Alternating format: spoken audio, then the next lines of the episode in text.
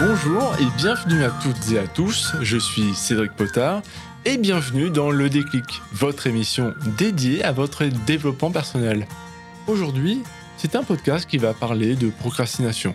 Si vous ne savez pas ce que ça signifie, cela veut tout simplement dire remettre tout au lendemain. Et on va pas se mentir, ça nous touche un peu tous. Quels sont les mécanismes derrière la procrastination? Pourquoi on repousse ce qui compte vraiment pour nous? Et quelques conseils pour en sortir eh bien, c'est tout de suite dans le déclic.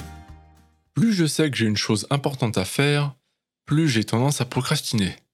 Est-ce que cela vous dit quelque chose et est-ce que cela vous semble familier? Eh bien, c'est exactement comme ça qu'on peut résumer la procrastination. Je sais que je dois faire cette tâche spécifique parce que c'est important pour moi. Cependant, je la ferai plus tard parce que j'ai quelque chose de moins important à faire avant. On se promet qu'on va la faire demain, et malheureusement, vous le savez aussi bien que moi, cela n'arrivera pas. Le problème, c'est qu'en agissant comme ça, ça nous empêche aussi d'être détendus et d'être paisibles dans nos vies quotidiennes, parce qu'on est toujours en train d'y penser en arrière-plan. Alors on essaie de détourner notre attention, et nous voilà bienvenus dans le cercle vicieux de la procrastination. Plus le temps passe, et plus on a peur en plus de le faire. J'imagine que comme moi, vous avez déjà fait l'expérience amère de remettre parfois plus tard une tâche importante. Et le pire, c'est quand on met à plus tard cette tâche importante, on commence à faire quelque chose pour détourner notre attention. Dans le pire des cas d'ailleurs, ça peut même conduire à des attitudes super néfastes. Hein. Personnellement, j'avais tendance à trop manger. Et notamment manger trop de sucre. C'est comme si euh, il y avait un vide à combler. Évidemment, ça peut être des choses euh, pires comme euh, fumer, boire trop d'alcool ou consommer euh, trop de porno pour certains. Euh, c'est différent pour tout le monde. Tout ce que je sais, c'est que c'est juste pas vraiment bon pour nous. Et à chaque fois qu'on veut se remettre en plus à, la tâche, on trouve toujours quelque chose de, comme par hasard, plus amusant à faire. Et on devient plus intéressé par, par jouer à des jeux vidéo ou même, tout d'un coup, le nettoyage de l'appartement ou faire la vaisselle devient une activité incroyable et super intéressante on trouve toujours un moyen de détourner son attention. Le problème de fond, c'est que ça ne fait que renforcer euh, une forme de sentiment de culpabilité, de stress et d'anxiété. D'ailleurs, parfois, je pensais que j'étais simplement trop paresseux et que j'étais incapable de m'organiser correctement. Comme une fatalité, je ne pouvais rien y faire. Pourtant, ma vie prouve que je ne suis pas paresseux, bien au contraire. Je fais beaucoup de choses et je sais plutôt bien gérer mon temps quand je m'organise correctement. La bonne nouvelle, c'est que la procrastination n'a rien à voir avec la paresse ou un problème de gestion du temps. Quand l'année 2020 est arrivée, il s'est passé quelque chose, la crise sanitaire. Et en France, nous avons été confinés comme beaucoup d'autres pays. Cela a été une véritable prise de conscience pour moi que tout pouvait changer du jour au lendemain, sans que nous puissions y faire quoi que ce soit. Il y a un célèbre dicton qui dit Votre deuxième vie commence quand vous réalisez que vous n'en avez qu'une. Alors, disons que j'ai essayé, ou plutôt j'ai décidé, de changer ma façon d'agir pour devenir plus efficace et botter le cul de ma procrastination. Depuis ce moment, j'avoue que j'arrive à être beaucoup plus productif qu'avant. J'ai lancé mon site web, ce qui m'a pris plusieurs mois certes, mais c'est fait et c'était le premier pas dans ma nouvelle vie. J'écris généralement des podcasts et je publie du contenu sur mes réseaux sociaux. Bref, j'ai le sentiment enfin de reprendre progressivement ma vie en main, ce qui n'était plus le cas depuis des années. C'est aussi le moment où j'ai arrêté de regarder ailleurs et de me confronter à ce que j'évitais. J'ai donc naturellement décidé de me mettre au podcast et à la création de contenu vidéo. Et surtout, j'ai décidé de comprendre pourquoi je procrastinais autant. Disons que c'est un peu une seconde nature chez moi où j'aime aller chercher les raisons du pourquoi, du comment. Donc j'aime un peu fouiller. Euh, quand j'étais petit, j'aimais bien aller chercher et aller euh, démonter les objets qui marchaient plus pour essayer de comprendre pourquoi ça marchait plus. J'ai donc commencé à faire des recherches sur Internet et à regarder de nombreuses vidéos, à lire de nombreux livres sur les raisons qui nous poussent à procrastiner. Je suis tombé sur plusieurs raisons qui revenaient sans cesse, et ce dans plusieurs domaines de recherche sur ce sujet, comme les neurosciences, la psychologie sociale, et ils sont pas forcément d'accord. Certaines études parlent même d'une origine génétique héréditaire. Donc on va voir dans un premier temps quelles sont les racines de la procrastination. Pour y voir plus clair, j'ai synthétisé les réponses que j'ai pu trouver. Et comme point de départ, j'ai comparé ma vie à ce que je ressentais pour comprendre là ou les raisons de ma procrastination. Et la réponse la plus convaincante est la suivante. Tout est une question d'émotion. La procrastination est une question de stratégie de gestion des émotions. Et pour comprendre cela, nous devons examiner le fonctionnement du cerveau. Le cerveau humain est câblé pour éviter les sentiments négatifs, tels que les peurs ou le stress. Si vous considérez qu'une tâche est potentiellement dangereuse, vous allez inconsciemment essayer de trouver un moyen d'y échapper. C'est un cercle vicieux car dans l'immédiat, repousser une tâche procure une sorte de bonheur ou une sorte de soulagement, et on se sent donc mieux. Paradoxalement, cela ressemble presque à une récompense pour notre cerveau. Lorsque nous sommes récompensés pour quelque chose, nous avons tendance à le faire à nouveau. C'est le fameux système de récompense, surtout celui qui va générer de la dopamine, et le cerveau adore la dopamine, cette fameuse hormone du plaisir. Schématiquement parlant, on pourrait résumer le fonctionnement du cerveau à deux axes. La recherche du bonheur ou l'évitement de la souffrance. Nous allons donc agir pour satisfaire l'un ou l'autre. Et cela peut parfois donner lieu à des comportements qui semblent complètement incohérents. Éviter une activité stressante va nous permettre de nous sentir mieux, mais seulement à court terme. Nous allons donc continuer à retarder la tâche qui doit être accomplie. Je m'explique. Si vous voulez aller à la salle de sport, vous serez dans l'une des deux situations suivantes. La première, si vous êtes passionné de sport, ça sera confortable et vous apprécierez ce moment. La seconde, si vous êtes comme tant de personnes qui décident, après des années de vie sédentaire, d'aller à la salle de sport trois fois par semaine, vous ferez l'expérience du fait que votre corps ne sera pas du tout d'accord avec votre idée. Après votre première séance d'entraînement et de nombreuses douleurs musculaires, vous aurez tendance à procrastiner et à ne plus vouloir retourner à la salle de sport. Car votre cerveau aura associé cette activité à quelque chose de désagréable, voire quelque chose de douloureux. Il fera donc tout son possible pour éviter à nouveau cette sensation. Est-ce que vous commencez à voir le cycle? Éviter pour être plus heureux à court terme.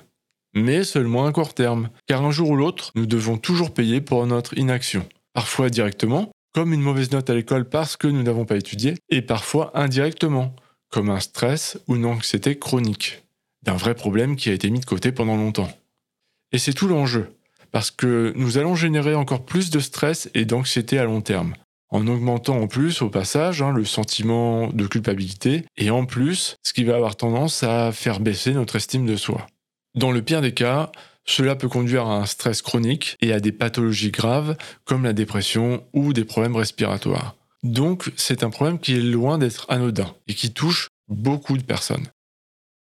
Jusqu'à présent, j'ai parlé de la procrastination et des sentiments négatifs qui y sont associés. Mais il y a une subtilité car la procrastination apporte aussi des bénéfices et des avantages. Et oui, elle peut être considérée comme quelque chose de positif, et c'est d'ailleurs pour ça qu'on la pratique. Personnellement, je me retrouve totalement dans ce cas, pour une raison simple. J'ai toujours pensé être plus productif lorsque je suis sous pression. Je ne sais pas si vous connaissez ça vous aussi, mais c'est pourquoi pendant ma scolarité, je faisais toujours mes devoirs à la dernière minute. Parfois, même le soir, juste avant d'aller me coucher, même si ça me faisait finir à 1 ou 2 heures du matin et que ça réduisait mon temps de sommeil. C'est une stratégie que beaucoup considèrent comme efficace, même dans le monde du travail d'aujourd'hui. Pourtant, travailler à la dernière minute ne permet pas une qualité optimale. C'est clairement une erreur de croire que nous sommes meilleurs sous pression. Alors certes, il peut y avoir des effets positifs à ça, néanmoins c'est aussi une parfaite excuse pour se donner une bonne raison de procrastiner.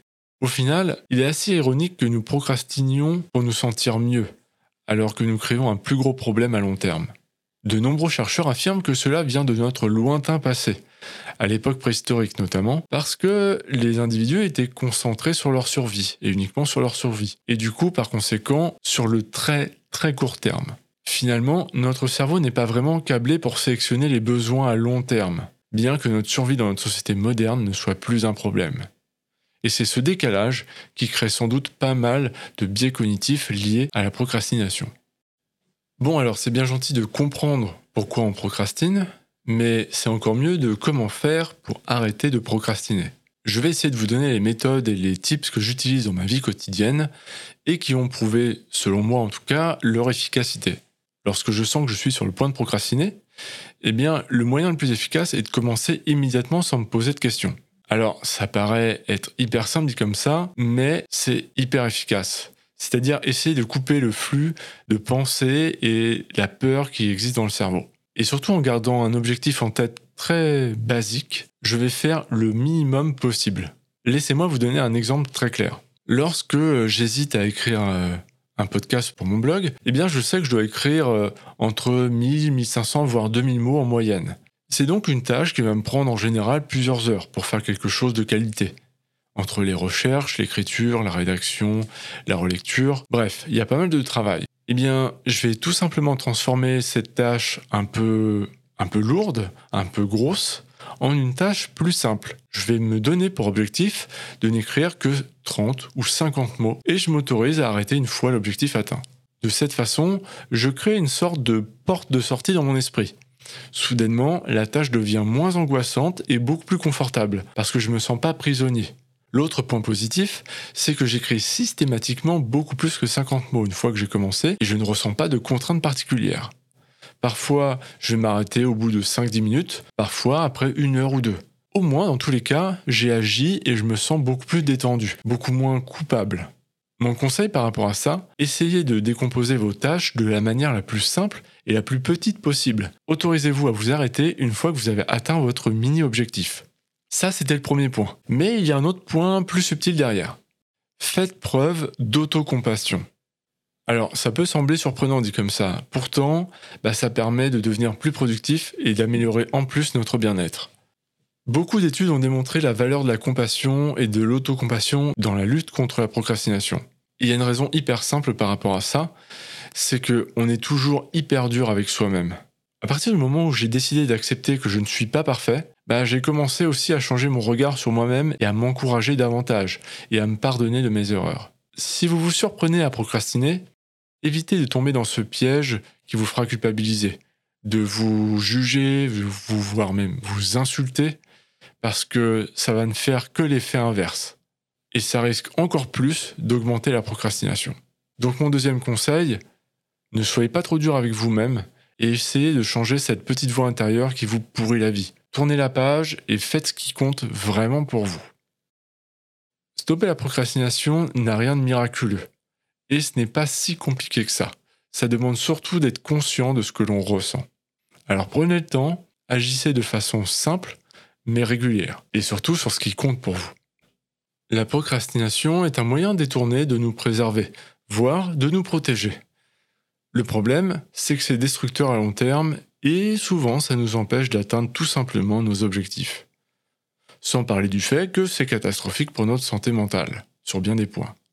Au fond, ce n'est pas une fatalité et il est possible d'en sortir avec du courage et du temps. C'est une bonne nouvelle. J'espère avoir pu vous aider à mieux comprendre les mécanismes qui se cachent derrière la procrastination et que cela vous sera utile par la suite. Le podcast touche à sa fin et j'ai été ravi de partager mes expériences à propos de la procrastination. Dans tous les cas, n'hésitez pas à aller sur mon site le-déclic.net moi, je vous donne rendez-vous dans deux semaines pour un prochain numéro qui sera un peu spécial parce qu'on va parler d'Halloween et de la peur et de pourquoi on aime avoir peur. Donc, je vous donne rendez-vous dans deux semaines. D'ici là, prenez soin de vous et à très bientôt.